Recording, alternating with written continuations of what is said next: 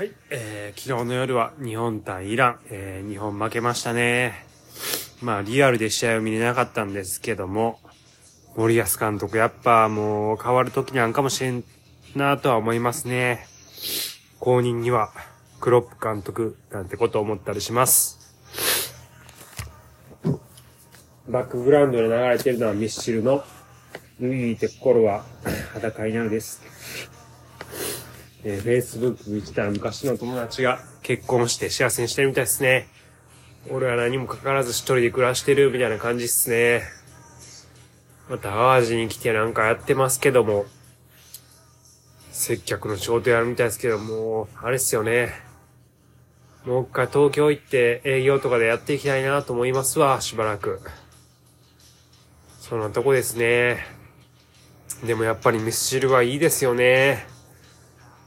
いつまで経ってもやっぱり、なんでしょう。なんか心に寄り添ってくれる感じがするんですよね。暗い曲もありつつ、明るい心、曲もありつつみたいな。まあ語彙力がないからどうなんかなっていう感じですけど。ねえ、昔の友達に誇れるように会いたいし、やっぱ結婚して、ね、苦労してでもいいから犬とか飼って暮らしたいなってありますよね。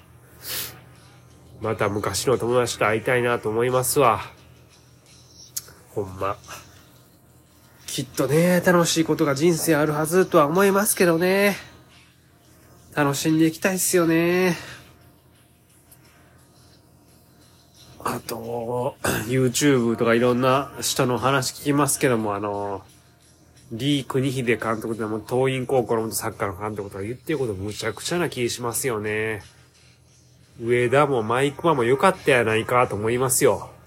上田の個人技とかうまいし。あとはダゾンでの小野伸二の解説やっぱ人柄が出て優しくていいですよね。今そういうの認められているんだ、ね、だろうと思いますが。あとディフェンダーとか富安とかもうちょっと切れてよかったり、東証みたいな感じが出てきてもいいんじゃないかなと思いますね。遠藤をもうちょっと指示するみたいな、指揮官みたいな、ちょっと怒って言う、なんか言うみたいなタイプの人が代表にはいないんで、そういうとこですよね。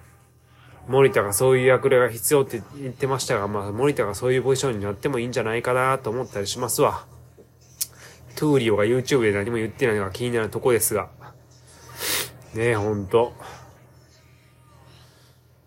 例えば大阪がいたらとか、伊藤淳也がね、辞めてなければとか思ったりしますけど、いろいろあれですね。